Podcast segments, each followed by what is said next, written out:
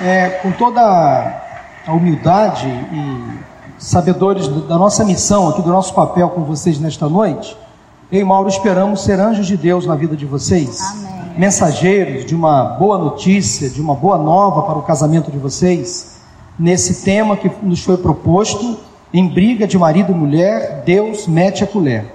Então nós queremos tratar um pouquinho com vocês, deixa eu um pouquinho para lá, mano. esse púlpito aqui, para que vocês tenham uma visão melhor aí da tela. Ok, ok, tá bom.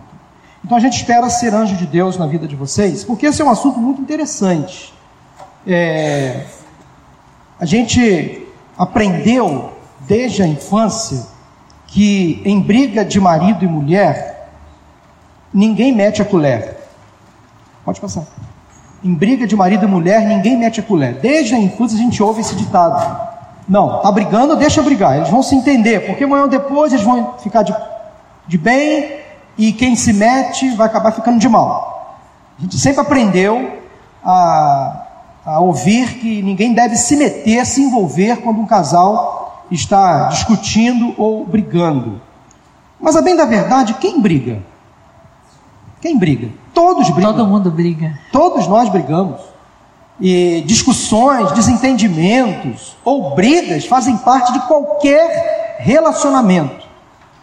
Qualquer casal briga, tem seus momentos de estresse, de desentendimento. Então veja bem, brigas e discussões fazem parte do relacionamento de qualquer casal.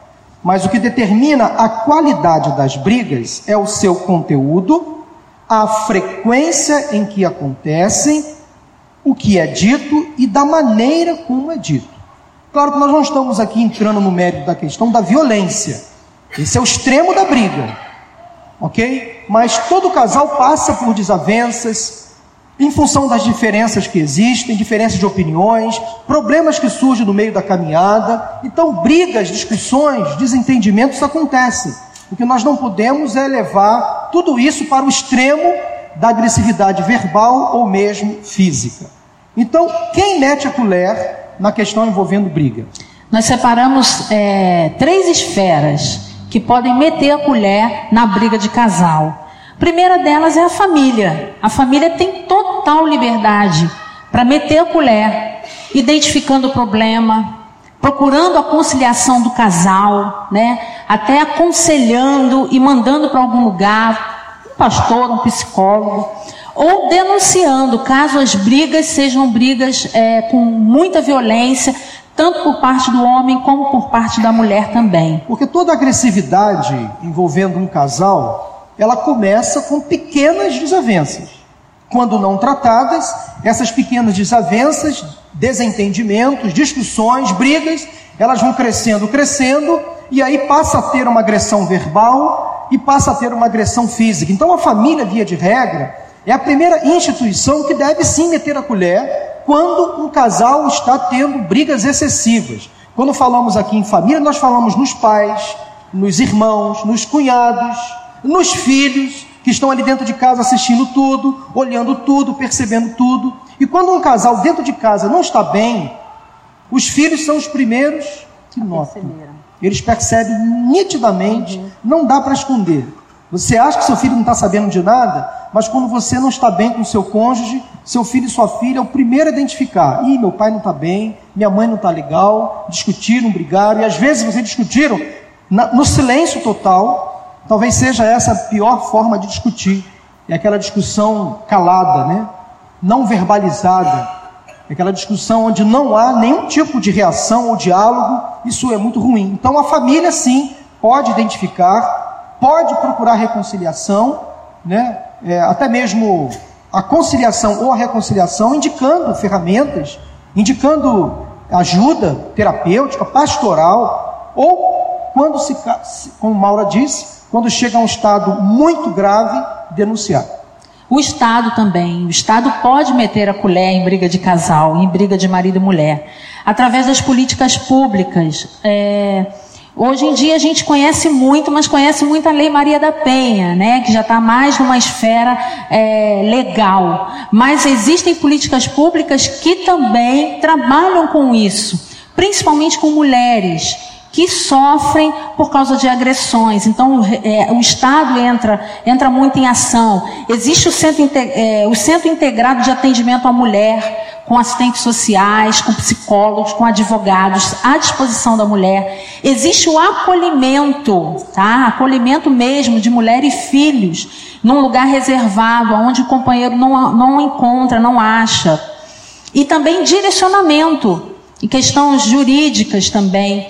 Existe o Disque Mulher específico, 180, que é uma política pública e também está ligado à lei. E existe a delegacia especializada no, no, atendimento à mulher. Não sei se você já viu as DEANs por aí.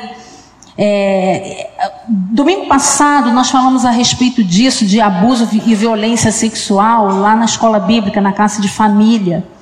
E nós mencionamos a Lei Maria da Penha. A Lei Maria da Penha é uma lei que ela protege especificamente a mulher que sofre qualquer tipo de agressão ou qualquer tipo de, de abuso. Esse abuso pode ser patrimonial, esse, essa, essa agressão ela pode ser emocional, psicológica, física também, sexual. Mas a, o, o Código Penal ele protege o homem com os mesmos direitos que protege a mulher. Né? Então não existe só uma proteção, porque infelizmente há mulheres que agridem os homens também e que fazem desses homens é, homens com algum problema de autoestima às vezes, ou que não tem o seu papel definido dentro da casa, esses homens também sofrem também com violência ou com abuso psicológico, é, com chantagens emocionais, tá? Isso tudo pode ser é contemplado no Código Penal, tá? Agora Deus mete a colher, né? Principalmente. Ah, sim, a igreja antes só disso. Um é, não sei se vocês sabem, mas a lei Maria da Penha, ela protege só a mulher? Só a mulher. Tá. Então nós temos que criar uma lei para proteger os homens. É isso que eu estou falando. O Código Penal protege os homens dos mesmos vou criar direitos. A lei José de Olaria. ou José de Ramos. Você tem Maria da Penha ou José de Bom Sucesso, né? Tudo, tudo ali na área. Tudo na ali região. na área. Okay. É, e o terceiro deles Mas é... só um instantinho, gente. Nós estamos aqui tratando, claro, de uma violência... Bom, quem não conhece subúrbio não entendeu nada do que eu disse. Quem não conhece subúrbio carioca não entendeu nada. São bairros, eu fiz uma brincadeira apenas com, com o nome, são bairros ali do subúrbio carioca. Nós estamos falando aqui, gente, de casos extremos. Tá? Eu comecei falando daquela questão da discussão, da desavença, do desentendimento. Quando não tratado, o casal tende a levar para uma esfera mais perigosa, que é a da agressão verbal ou física. E a igreja também. A igreja é também, ela, ela pode meter a colher identificando também o problema. Às vezes a família não identifica, mas a igreja identifica, uma célula identifica o problema. Falando a respeito desse problema, o que a gente está fazendo aqui hoje, pregando, né? falando, falando, instruindo, ensinando, acolhendo as famílias, né? É, cuidando dessas famílias. Eu acho que essa é a melhor palavra, o cuidado com a família, procurar conciliação através de orientação, é, gabinete pastoral, cursos que a própria igreja oferece também, e encaminhando, quando houver necessidade, para um psicólogo, para um terapeuta de família, é, para o nosso MAC aqui, nós temos um, um, Ministério de Aconselhamento Cristão, é um grupo de psicólogos voluntários que atendem pessoas individualmente e casais também. Então a igreja ela tem um papel fundamental e a gente não pode se omitir o que a gente hoje está fazendo, é, é, é, eu acho que é um grande avanço e é uma conquista em estar falando desse assunto, abordando esse tipo de assunto no meio do casal, ok? Ok. É, e gente, essa é uma realidade no meio das nossas igrejas. Infelizmente, não deveria acontecer desse jeito, mas tem um carro aí que está com o alarme disparado. Se é o seu, se você reconhece pela buzina, é vai lá. É o seu, amor, não. O meu não é. Tá. Bom, Será que é o pelo menos? Não tem alarme. Então não é o seu, pô. Ah, Qual o nome do seu? Já não, é parou, é já. Pelo menos, né? Já parou. É o pelo menos. Pelo menos. Tá bom. Pelo menos você não está de BRT. Né? Gente, ah, isso é uma. Voltando aqui ao tema, a gente está querendo quebrar o gelo porque é um tema muito difícil de falar na igreja. É, há muitos tabus em relação ao tema violência familiar. Mas infelizmente esse tema tem alcançado e atingido muitas igrejas, crentes que dentro de casa, infelizmente, tem esse episódio de violência física ou mesmo verbal. E Deus mete a colher. Pois é, Malaquias 2, versículo 16 diz assim: Porque o Senhor, Deus de Israel, diz que odeia o repúdio, ou seja, o divórcio, né? E também, prestem atenção, aquele que cobre de violência as suas vestes. Não importa qual seja a violência, Deus abomina e odeia.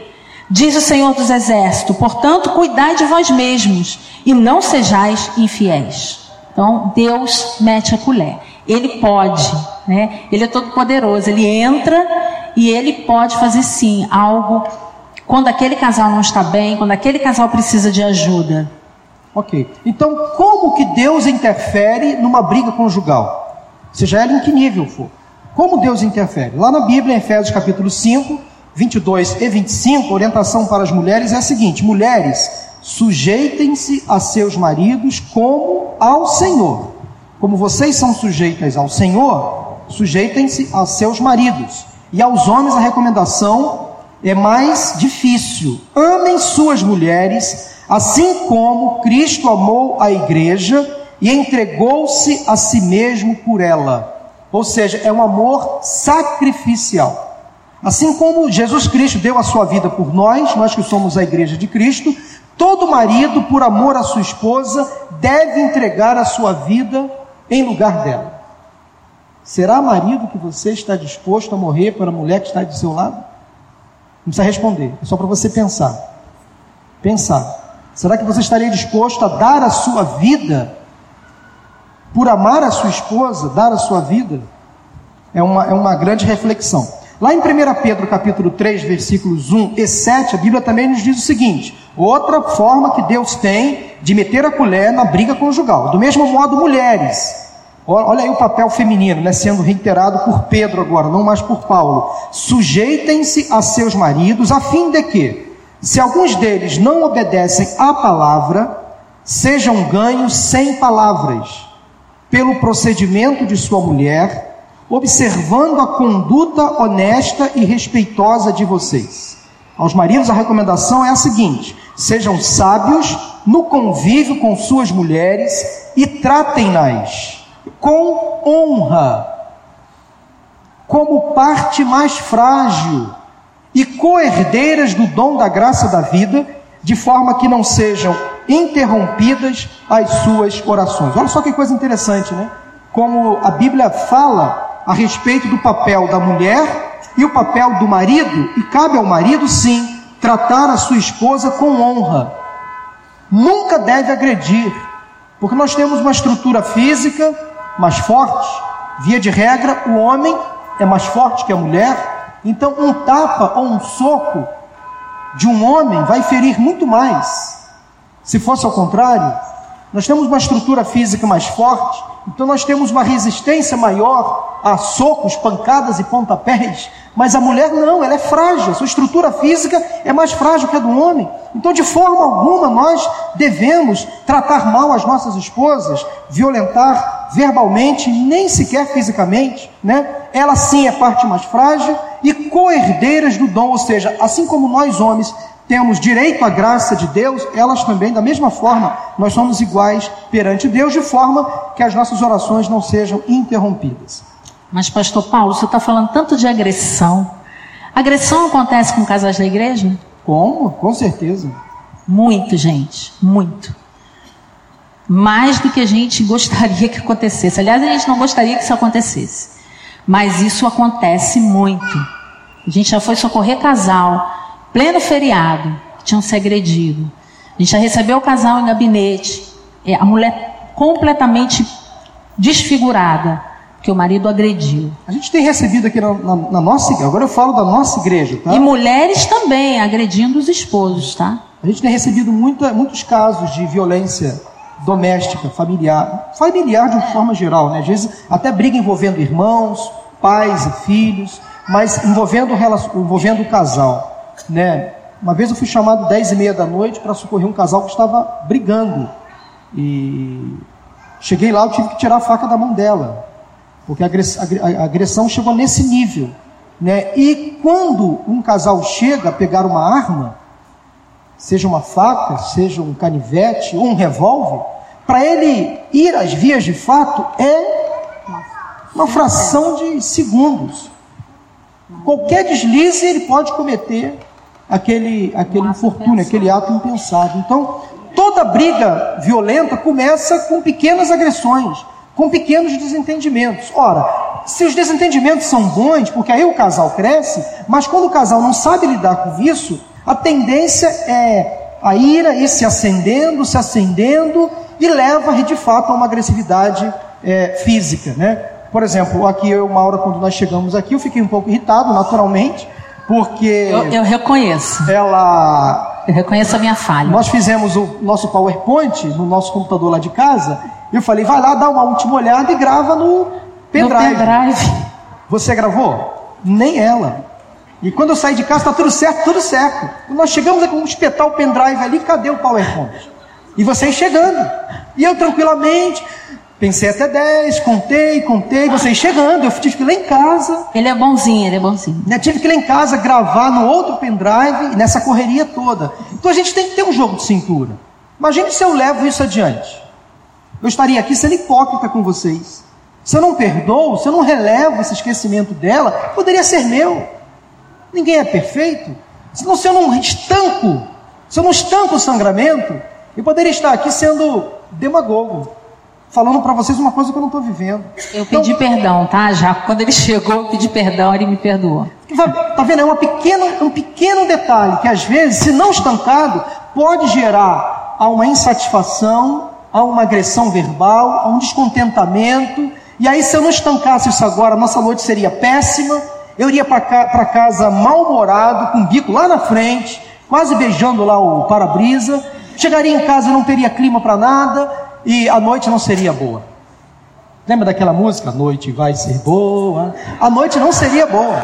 Oh, não seria boa. Aí eu interromperia Eles todo são jovens casados. Eles conhecem no meu tempo, né? É... Quem canta essa música? Sei é... lá, nem existe mais não. Cláudio Zoli, ele mesmo. Então, olha só, aí eu interrompo um processo que Deus está tentando fazer com a gente. Estão entendendo, gente? Aí tudo aquilo que Deus planejou para me abençoar nesta noite aqui, eu interrompo. Aí eu perco a graça e caio, caio na graça. Aí eu trago para a minha família esse descontentamento. Se eu não interrompo amanhã, eu acordo de mau humor de novo, venho para a igreja de bico, vou ficar fazendo cena para vocês, meus filhos vão perceber. E se eu não interrompo, eu começo a semana desse jeito. E a tendência é ir piorando. Então toda briga séria começa com pequenos desentendimentos, discussões simples às vezes, que se não forem interrompidas, leva isso lá para frente. Por isso, gente, durante a briga evite criticar. A crítica atinge o outro em cheio. E a gente critica o outro porque a gente conhece o outro. A gente vai lá na ferida, né? Fala aquilo que realmente aquela pessoa não gostaria de ouvir daquela maneira que não gostaria de ouvir. Então evite criticar durante a briga, porque as brigas são inevitáveis. Evite também desprezar. É, o desprezo ele pode ser a intenção de diminuir o outro e insultar também o outro. Então evite o desprezo. Evite também agir na defensiva. Pois é, quem está com a razão? Não, eu estou sempre com a razão, eu sou a senhora da razão. Sempre a culpa é do outro. Não, a culpa é sua. Sempre a culpa é sua. Sempre a culpa é minha. Sempre a culpa é sua. Então evite também agir na defensiva.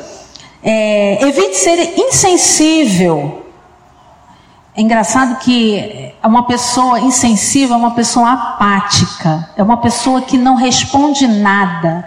Eu prefiro mil vezes discutir com o marido, brigar com o marido que está discutindo comigo, do que brigar com o marido que não fala nada. Porque às vezes é insensível, porque não fala nada. Né? Meu marido fala muito pouco, gente. Ele fala muito aqui na igreja, em casa ele fala pouquíssimo. Pouquíssimo. A gente precisa ficar chamando, cutucando, falando. Eu não falo muito, eu sou mulher, eu até reconheço, eu acho que eu não falo muito, não. É eu falo pouco. E ele fala menos ainda. Então, às vezes, fica assim aquele silêncio na casa, profundo. Mas isso não é insensibilidade, é o perfil da pessoa. Mas quando a gente está discutindo, às vezes eu prefiro que ele fale alguma coisa. Fala comigo, fala comigo. Porque o não falar demonstra, às vezes, um pouco de insensibilidade, aquela apatia. Então, durante uma briga, evite ser assim. Ou evite falar mais alto, né? É a lei de quem grita mais. A gente ouve e isso acontece muito, principalmente na casa dos vizinhos. A gente vai ouvindo, tudo que a gente fala, a voz vai alterando, e eu falo mais alto, ele fala mais alto também, e a voz vai alterando, vai alterando. Evite, evite, porque aí o que, que vai acontecer? As pessoas que estão na casa vão perceber, as pessoas que estão do outro lado, no outro apartamento vão perceber, ou na outra casa, no condomínio. E aí isso vai ficar muito feio, muito triste, muito vergonhoso depois que a briga passar. E evite tentar vencer. Aquele, aquele jogo de, de braço, né? Eu tenho razão sempre. Não, eu vou vencer. Eu fico ali até vencer a briga. Eu só saio do ringue quando eu vencer a briga. É, ano, é, ano, passado, no nosso congresso de família, o pastor Paulo Mazzoni falou a respeito disso. Ele falou que ele tinha um sentimento assim que ele casou, e Deus falou muito ao coração dele. Ele sempre foi um homem muito argumentador, muito inteligente. Então ele argumentava com a esposa e ele arrasava ela. E ele só se sentia satisfeito quando ele deixava ela chorando, arrasada, prostrada. E aí ele sentia assim: venci a briga. Não faça isso. Seja humilde. Reconheça quando estiver errado. Evite ser aquela pessoa que está querendo vencer a briga o tempo todo. Até porque numa briga conjugal não há vencedor e vencido os dois perdem. Ou numa briga, numa discussão, nunca há quem ganha e quem perde. Os dois perdem. Porque no final das contas, no fringir dos ovos, os dois vão sair perdendo e, consequentemente, os filhos. Isso é muito interessante. Então, evitar levar discussões, prolongar demais os problemas, dar uma, uma cortada, né? De que maneira o homem ganha sua esposa? É, de que maneira o homem consegue atrair a sua esposa para ele, ter da sua esposa aquilo que ele mais necessita. Nós homens temos muitas necessidades né, no relacionamento conjugal. Mas se nós fôssemos colocar no nível de prioridade, vamos pensar agora, homens, atenção, me ajude a pensar e a chegar numa palavra ou sentimento ou carência que nós mais temos em relação à nossa esposa. Depois as mulheres farão o mesmo exercício com a Maura. Vamos tentar pensar, nós homens, via de regra, o que nós mais esperamos da nossa esposa? Que tipo de sentimento ou de carência que nós mais temos? De significância? Ele falou, o Wilson falou significância. O que, que vocês acham? Será que nós homens mais, o que mais queremos é, é reconhecimento, valorização, reconhecimento, valorização, mais o que? Existe uma, um outro, uma outra palavra mais forte. silêncio? silêncio dela, né? É, às vezes pode ser. Eu acho que o homem ganha a esposa ouvindo. Ouvindo. Aquele homem que ouve, mas é ouvindo mesmo, não é calado, fingindo que está ouvindo, não. É claro que isso tem. É ouvindo. É claro que isso tem muito a ver também com a linguagem de amor do homem. Tem, muito, tem, muito, tem muita ligação com a linguagem do amor dele. Mas vamos colocar assim, via de regra, Gente, pode falar, via de regra, o que nós homens mais necessitamos: sexo, carinho, afeto, é isso aí. Toque. Via de regra, nós homens, claro que há exceções, mas via de regra nós homens necessitamos daquela linguagem de amor chamada toque físico. Sexo, carinho, afeto. Então fica aí uma dica para você, mulher. Você quer ganhar o seu marido? Você pode colocá-lo aqui nas suas mãos. É só você estar atento à linguagem de amor dele, mas via de regra, a linguagem de amor dos homens, a linguagem mais predominante é o toque físico. Agora, atenção mulheres, para vocês é diferente. Nem precisa falar, gente. Olha aí a foto. De que maneira a mulher ganha o seu marido? Calada, gente. Ok, mas eu tenho uma outra opinião. O que não gastando? Não gastando. Ah, tá. Gastando menos. Ok. Não Tudo gastando é impossível. É gastando menos. Hã? É, não dá o cartão é. de crédito, né? Gente, o que uma mulher, via de regra, na minha opinião, sou psicólogo também, tá? pelo que eu observo, o que uma mulher mais necessita é de segurança no relacionamento. Segurança. Se ela tem um homem que passa para ela segurança, segurança na relação, de ser um bom marido, de que não vai abandonar, segurança de ser um bom pai para os seus filhos, ela se sente confortável, ela se sente segura, se sente bem.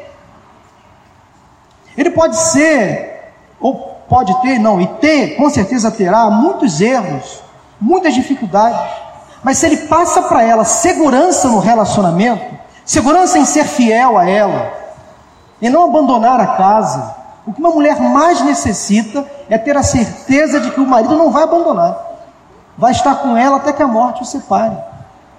Nós precisamos então entender essas diferenças que há entre nós, que se não tratadas, elas podem gerar discussões. Quando não identificadas, essas diferenças podem gerar no casal intrigas, brigas, às vezes homéricas. Vamos lá. Entrando em acordo, nós escolhemos o, o versículo de Amós 3, é, o capítulo 3, versículo 3, que diz: Duas pessoas andarão juntas se não estiverem de acordo, será possível? A palavra de Deus diz que não. Não, não tem como. Passa próxima. Nós precisamos entender que é desejo de Deus que o casal permaneça juntos. Ok? Olha lá. Precisamos entender que é desejo de Deus que andemos juntos, em acordo, em unidade. Olha, marido e mulher são diferentes, formações fisiológicas diferentes, formação cerebral diferente, comportamento diferente, emoções diferentes, família diferente, famílias, bagagens completamente diferentes. Olha, vocês dois tinham tudo para dar errado, sabia? A probabilidade de um casal não dar certo no relacionamento é muito grande. Porque vocês, nós somos diferentes demais.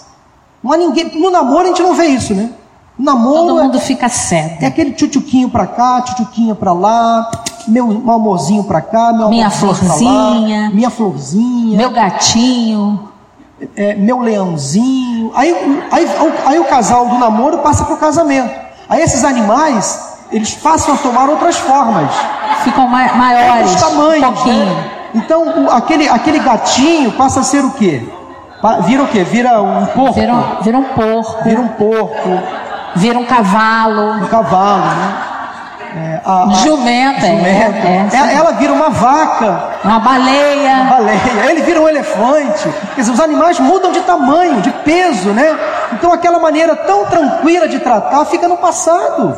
Por quê? Por que o casal precisa chegar nesse nível, né, de tratar um outro com tanta rispidez? Porque nós somos diferentes, sim, claro, mas temos que entender as nossas diferenças. Mas o ideal de Deus é que nós permaneçamos juntos até que a morte nos separe. No vocabulário de Deus, a palavra divórcio está arriscada. Não existe. Não existe.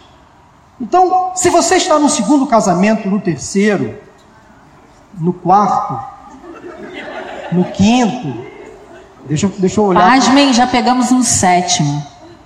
Já acompanhamos Já aconselhamos no sétimo casamento. Difícil. E olha, vou dizer uma coisa para vocês assim. É claro que a gente, de uma certa forma, acaba brincando com essas situações, mas é muito sério. A gente acompanha casais no segundo, terceiro casamento, no quarto. Interessante como os problemas vão se repetindo, às vezes até aumentando. E no fundo, no fundo, eles não admitem. Mas eu consigo fazer uma leitura do sentimento que esses casais em outros casamentos têm. No fundo, no fundo, eles pensam o seguinte: não admitem, mas pensam. Se eu pudesse voltar no passado, eu não trocaria de cônjuge. Porque ao trocar de cônjuge, e tentaria qual, é, qual é a intenção do casal? Quero sair de um problema, eu quero ser feliz. Se o meu casamento é problemático, eu quero encerrar esse problema e ir para uma outra relação que eu não vou ter problema. Engano. Pode não ter problema naquela área que você acabou o casamento, mas vai ter outros problemas. E aí você transfere para um outro, se transfere para um outro relacionamento sem estar curado, isso é pior. Sequelas abertas, feridas ainda expostas. Você leva para outro casamento toda aquela sua mazela não tratada, e você lá na outra relação, você vai encontrar outros problemas até piores. E aí qual é a solução que a pessoa encontra? Vou me separar. Uhum. Não estou feliz, estou tendo dificuldade, estou tendo problema, vou me separar. E aí vai para um terceiro relacionamento. Chega lá e encontra outros problemas, ou até piores. E aí começa a acumular frustrações. E aí termina a vida completamente destroçado por dentro, acabado. Fora as PJs, né? Fora as pensões, que vai pagando durante a vida inteira. Sem contar isso. Sem contar esse, esse problema.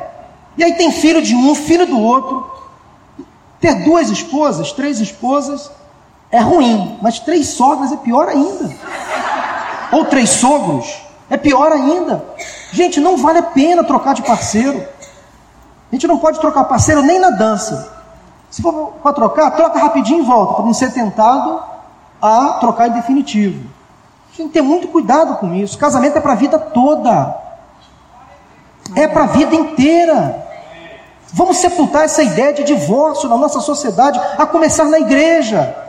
Infelizmente, o divórcio está entrando na igreja. E todo mundo achando normal, natural. Não é normal, não é natural. Deus uniu você para que você viva junto com essa pessoa aí até que a morte os separe. E se você está no segundo relacionamento, no terceiro, no quarto, não viva debaixo de culpa, o que passou, passou. Agora faça deste relacionamento o primeiro.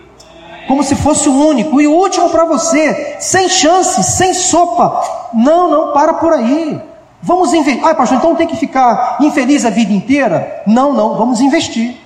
Aprender a perdoar, liberar o perdão, fazer um curso. Aprender a brigar. Aprender a brigar. Aprender a perdoar, participar de um encontro como esse aqui, ir para um retiro de casais, fazer o casados para sempre, conversar com o pastor quando preciso. Então tem que, tem que ter investimento. O ideal de Deus é que homem e mulher se unam para a vida inteira. Lá em Gênesis 2:24, por essa razão, o homem deixará pai e mãe, se unirá à sua mulher e eles se tornarão uma só carne. Amém? Amém. É para a vida toda. Então, se alguém aqui hoje entrou pensando que o divórcio é uma opção, deixa essa opção. Em nome de Jesus. Amém. Em nome de Jesus. Você vai permanecer casado para sempre, para a honra e para a glória do Senhor. E lá na frente você vai pensar o seguinte: valeu a pena. Foi difícil? Foi. Gente, é difícil manter um casamento. Eu sei que é isso. Não só no nosso relacionamento que é difícil, eu tenho problemas também. Você acha que nós somos perfeitos? Negativo. Talvez nós temos aqui outros problemas, mas temos problemas como vocês também têm. Agora, é difícil? É, mas vale muito a pena. Vale muito a pena, demais da conta. Poder viver aliançado, em amor, cultivando um bom relacionamento até que a morte nos separe. Agora nós precisamos fazer acordos, mas temos feito acordos de maneira errada. Acordos que não agradam a Deus. E nós elencamos alguns aí, vamos falar rapidamente deles. A gente faz acordo, em primeiro lugar, com a ausência de conflito, né? Tem casais que não querem terem conflitos. Então eles entram em acordo sem discutir nada, né? Sem conversar. Ah, tá bom, tá bom, não quero conversar. Então tá, então vamos fazer o acordo. Então fecham um acordo. Eles também é, ficam sempre esperando a opinião de um especialista, de um pastor, de um psicólogo, ou daquele cônjuge que é mais experiente. De repente é mais experiente nessa área? Não, sempre a opinião. Ele é psicólogo. Então a opinião dele é sempre a melhor. Então eu vou fechar com o acordo com a opinião dele. Não conversam. Ou então, eles fazem um acordo sem consultar a Deus, sem oração. E, aí cada um apresenta o seu ponto de vista, até aí está tudo bem. E decidem pelo melhor. Ok, mas ninguém orou, ninguém colocou diante do Senhor. Ou eles fazem um acordo pela sobrevivência do mais forte, né? É, eu abro mão da minha posição porque ah, ele, ele é mais forte, ele tem mais argumento, ou então ela é, ela é mais argumentativa, e aí então a sobrevivência do mais forte. Ou então, através da manipulação. Eu faço trocas, eu troco, né? Eu, tudo bem, eu faço isso, vamos fazer o que você quer, mas esse mês a gente vai sair para comprar alguma coisa para mim, ok? Ok. Presente, Manipulação através do sexo também, isso é muito usado pelas mulheres, isso acontece muito. E o acordo não fica um acordo de acordo com a vontade de Deus. Os homens usam essa ferramenta para dar presentes, ou para fazer uma viagem. Então, compra uma, uma viagem assim para Paris, como se aquilo fosse resolver o problema. Só que o problema vai junto para Paris. Aí lá na Torre Eiffel, naquele lugar Lá, maravilhoso. lá de repente o problema nem aflora, né? Não, mas tá lá Uma dentro. semana, boa. Quando, quando, entra, volta. quando entra no avião, quando pisa no, no, no aeroporto Tom Jobim, problema Nós ouviu. Gente, isso não resolve. Não resolve o problema. Outros fazem acordo através da lógica ou emoção, né? Um cônjuge é muito lógico, né? Ele é muito sistemático e o outro é muito emotivo. Então eles levam em consideração isso, ou a emoção ou a lógica. Outros fazem acordo através da omissão.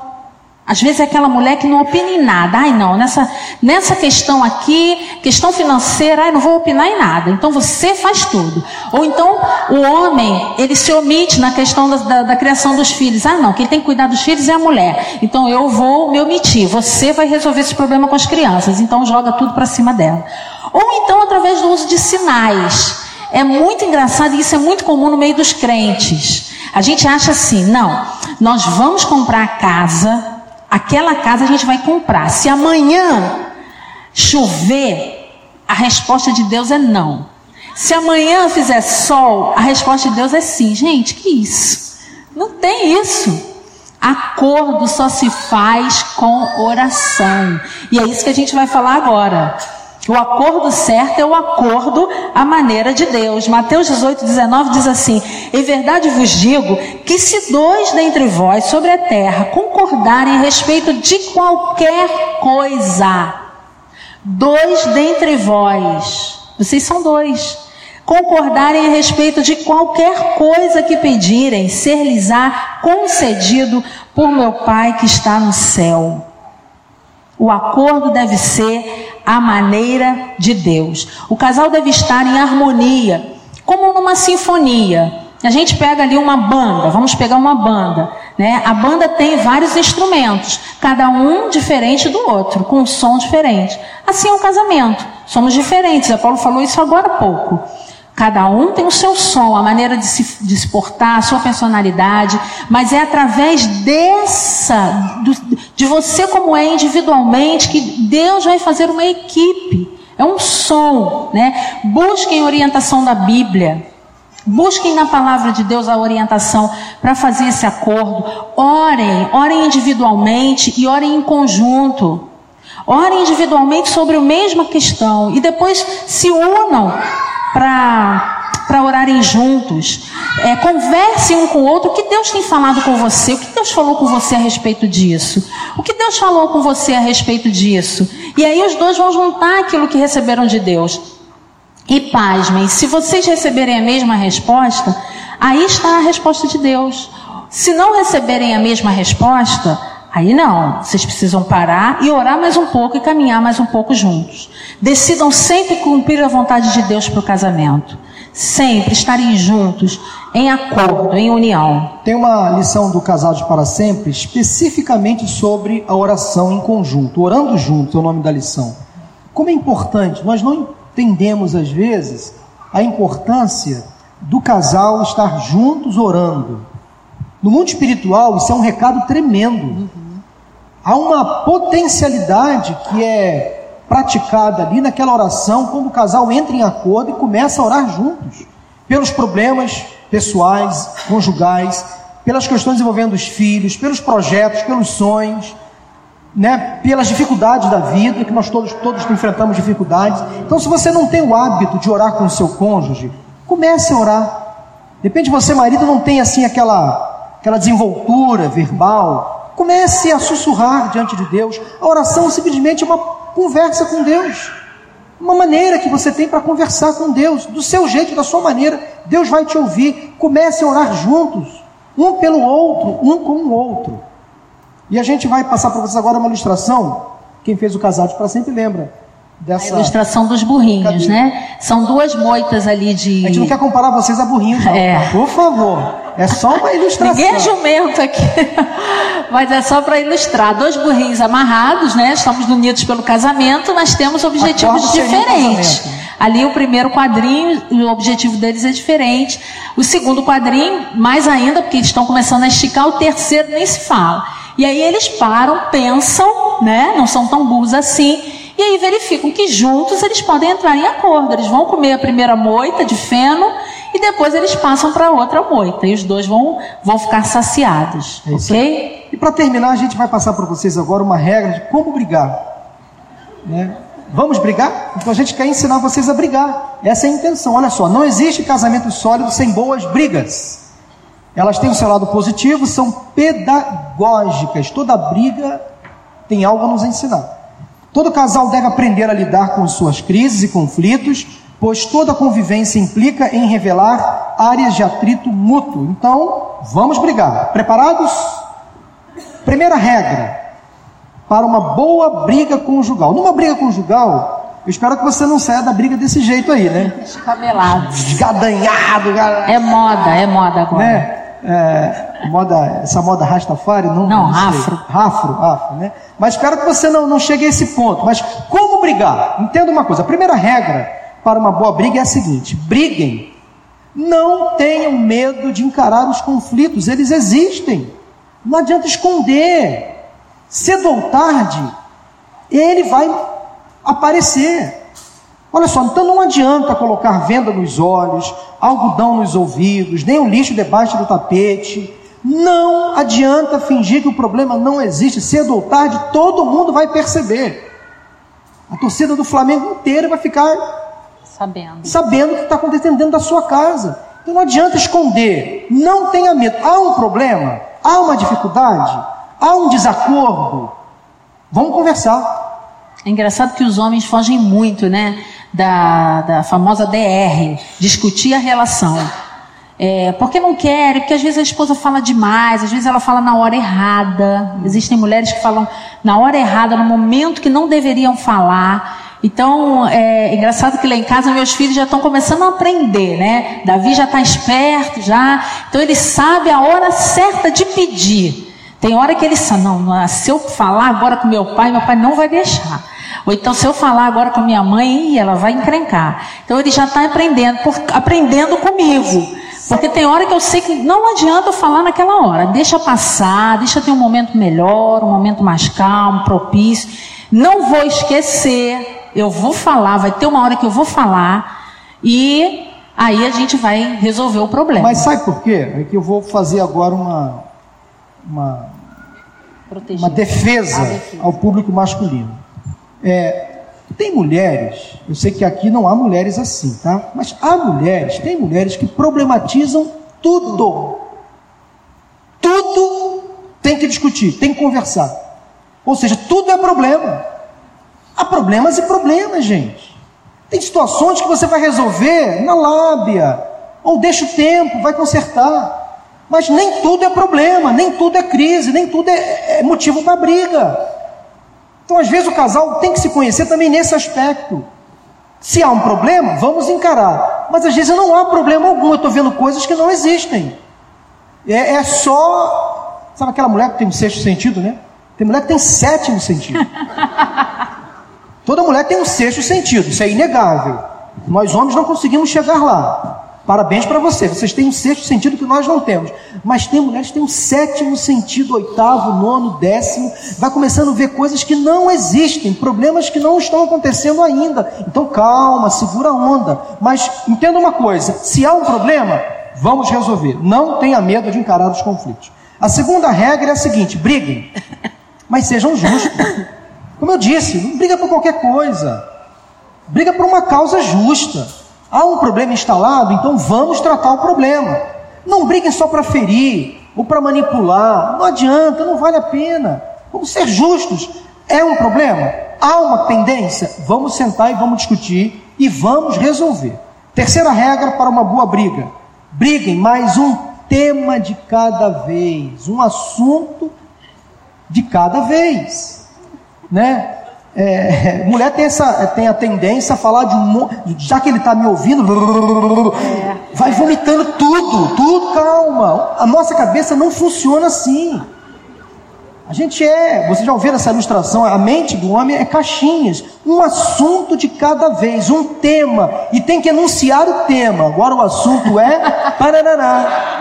Porque às vezes a gente emenda mesmo, né? A gente Aí vai emendando. volta, outro já tá assunto. falando disso, mas estava falando de outra coisa. Não, agora eu já Então estou falando já das crianças. capacidade dada por Deus de fazer mil e uma coisas ao mesmo tempo. Nós não chegamos lá e nunca chegaremos. Então vocês querem transferir para uma discussão essa- esse marenhado de situações que acontecem. Calma, faça uma relação. Primeiro eu vou tratar deste assunto, depois desse. Eu sei que para vocês é difícil fazer isso, né? Mas vai, Quem vai fez essa lista foi ele, hein? Não fui eu, não. Vai tá? nos ajudar bastante. Um tema de cada vez, tá bom assim? Quarta regra para uma boa briga: briguem, mas não por coisas do passado. Casamento não é museu para ser visitado constantemente. O que passou, gente, passou. Já resolveu? Resolveu. O amor não guarda mágoas, não guarda rancor. Não transforme o seu casamento num museu. Para ficar lá ressuscitando o defunto, Velando defunto na velando sala. coisas que já estão, sabe, podres. Sepulte de vez. Não adianta voltar ao passado. Se já houve uma questão, se já foi resolvida, vira a página. Uma outra coisa também, às vezes a gente libera o perdão sobre determinada questão e está sempre voltando ali naquele, naquele tema, naquele assunto. É, o homem também às vezes faz isso, a mulher faz, porque ela tem essa, essa ela fica muito presa às coisas do passado. Isso é, isso é da mulher, personalidade. É, mas se liberou o perdão, se perdoou, esquece, vida que segue, vamos lá, vamos continuar caminhando. Aquilo ali morreu, não vou mais tocar naquele assunto. Isaías 43, 19, 18 e 19. Esqueçam o que se foi. Não vivam do no passado. Não vivam no passado. Há uma diferença de viver do passado e viver no passado. O texto fala: não vivam no passado. Quem vive do passado é historiador, é arqueólogo, museólogo, vivem do passado. Agora, não vivam no passado, gente. O que passou, passou. Aquela coisa lá atrás que machucou você, não fique voltando à mente. Faça uma, uma limpeza aí na, no seu HD cerebral para apagar de vez, jogar na- no lixo, no lixo da memória, para nunca mais voltar. Faça nova todas as coisas.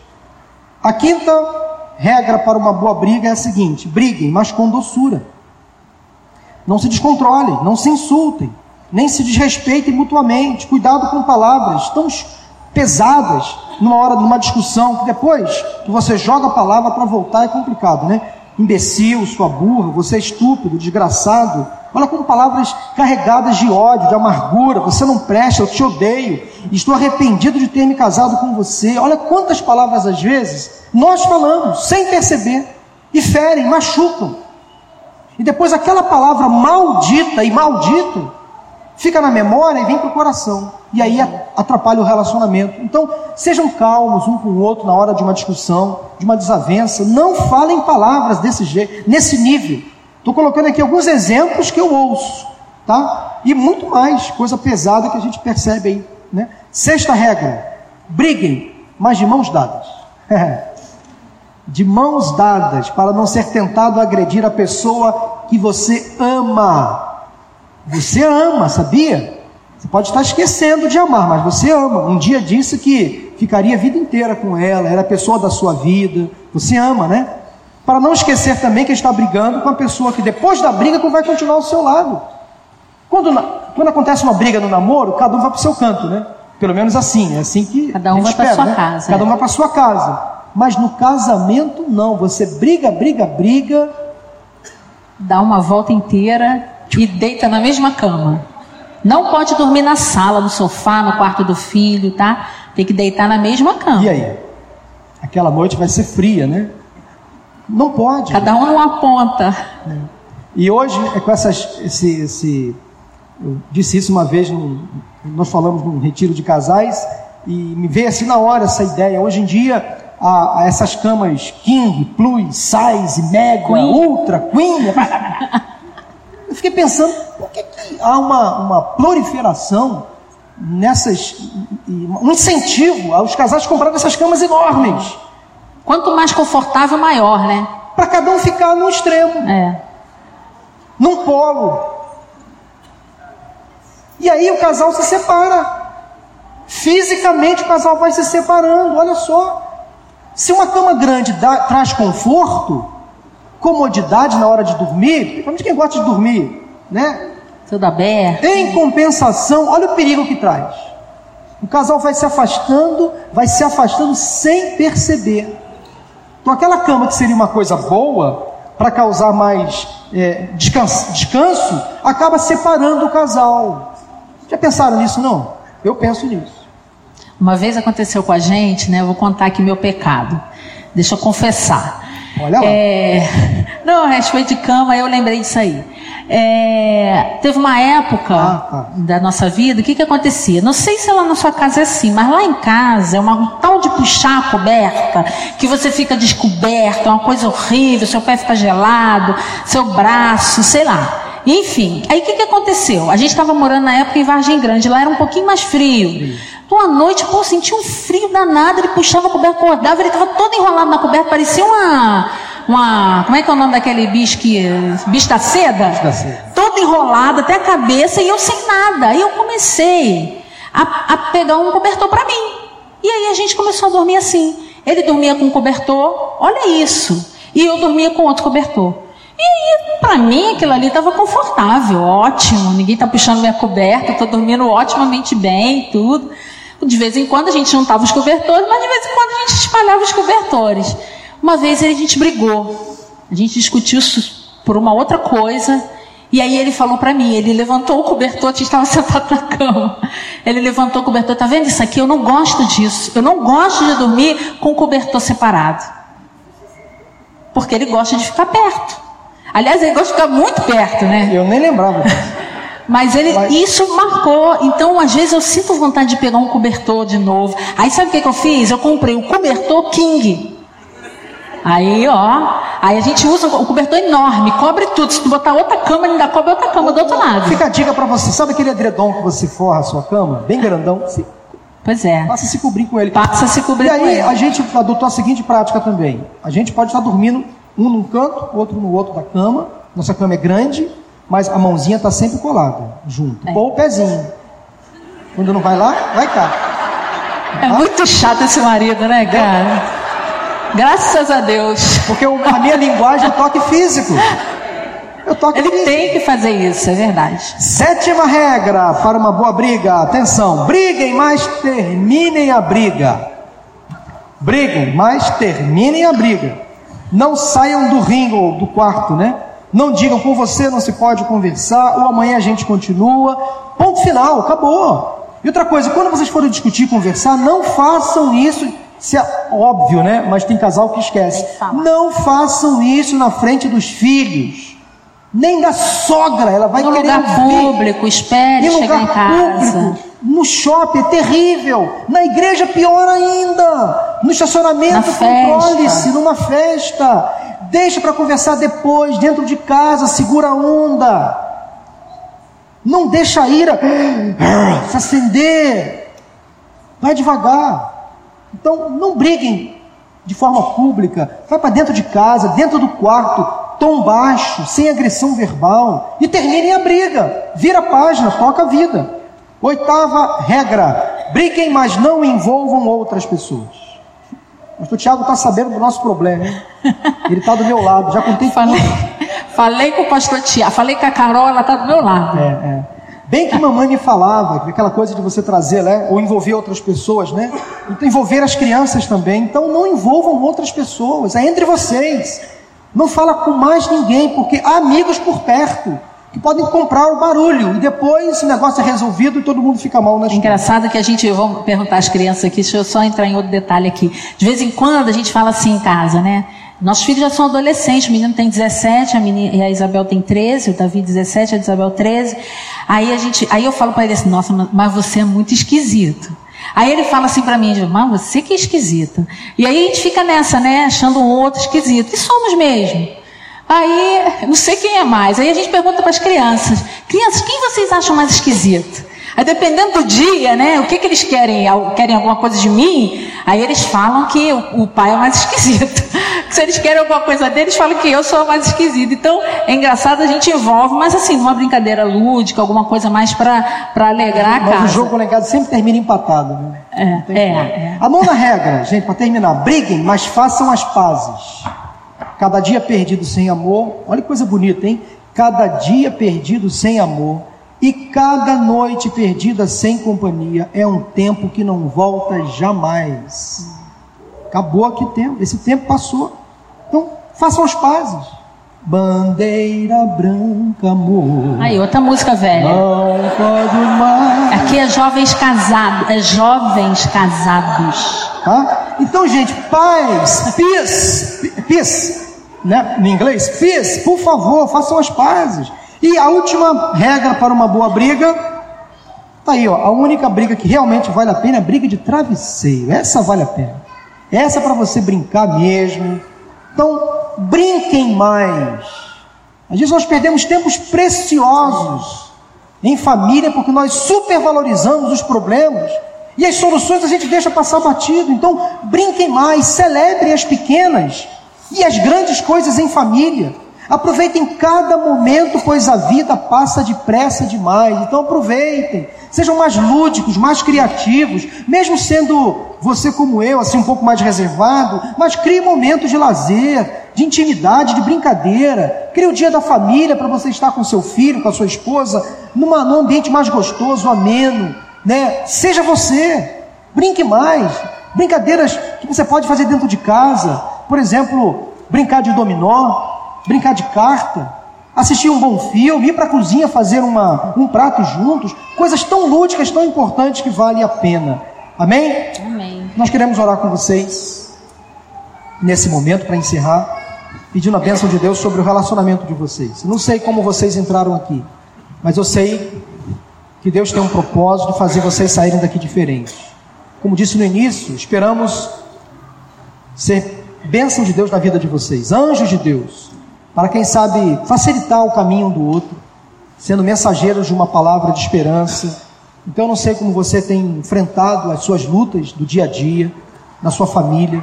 A nossa oração é que você hoje saia daqui disposto a aprender a brigar, aprender a perdoar liberar o perdão também. Dê a mão ao seu cônjuge. Quebra o gelo. De repente você entrou aqui machucado, ferido, houve uma briga hoje, ontem. Agora é hora de quebrar o gelo. Que alguém quebre, que seja você. Feche os seus olhos. Queria que você, nesta oração, primeiramente individual, agradecesse a Deus pela vida do seu cônjuge. Agradeça a Deus. Pense agora só nas coisas boas. Pense nas virtudes do seu cônjuge, nas coisas boas que ele faz por você. Pense na bênção de ter essa pessoa ao seu lado, de como ela já te ajudou, de como essa pessoa tem sido generosa com você. Uma pessoa cheia de falhas, como você também, mas foque agora na gratidão. Foque na alegria de ter essa pessoa aí que Deus separou para viver com você. Vocês passaram por lutas, por dificuldades, às vezes doenças, desemprego, problemas com os filhos, às vezes até agressões verbais ou físicas que estão no passado. Mas pense nas coisas boas. Pense naquilo que Deus tem dado a vocês: a provisão, o sustento, o perdão, a oportunidade de crescer, de ter um lar restaurado.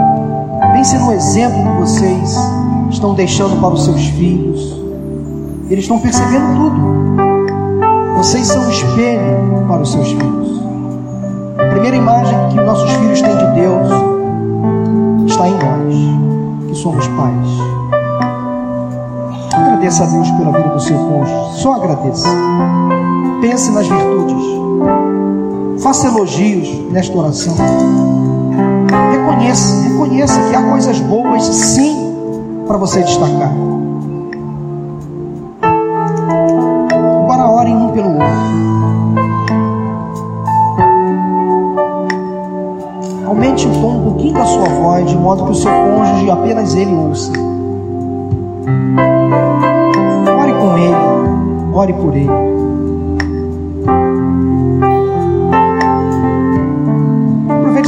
Oração para renovar os seus votos conjugais. Aquele compromisso que você fez no dia do seu casamento. Tente lembrar das palavras que você disse. Repita. Tente lembrar e vá repetindo.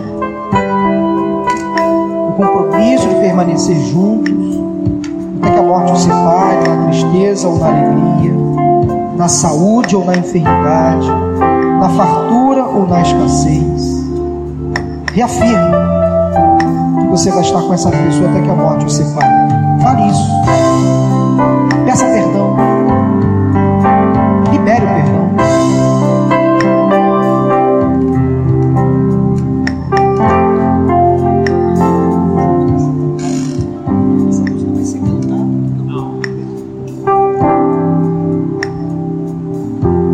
Deus, eu quero nesse momento agradecer ao Senhor por esse tempo que passamos aqui, reflexão, de análise, de aprendizado.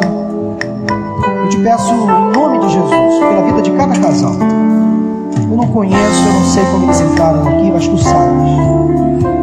Que eu te peço que o Espírito Santo faça agora uma obra de convencimento e que haja uma restauração nesses relacionamentos para a tua honra e para a tua glória. Que esse relacionamento se aqueça que ele se aprimore. Os casais aqui nesta noite façam contigo permanecerem juntos até que a morte os separe.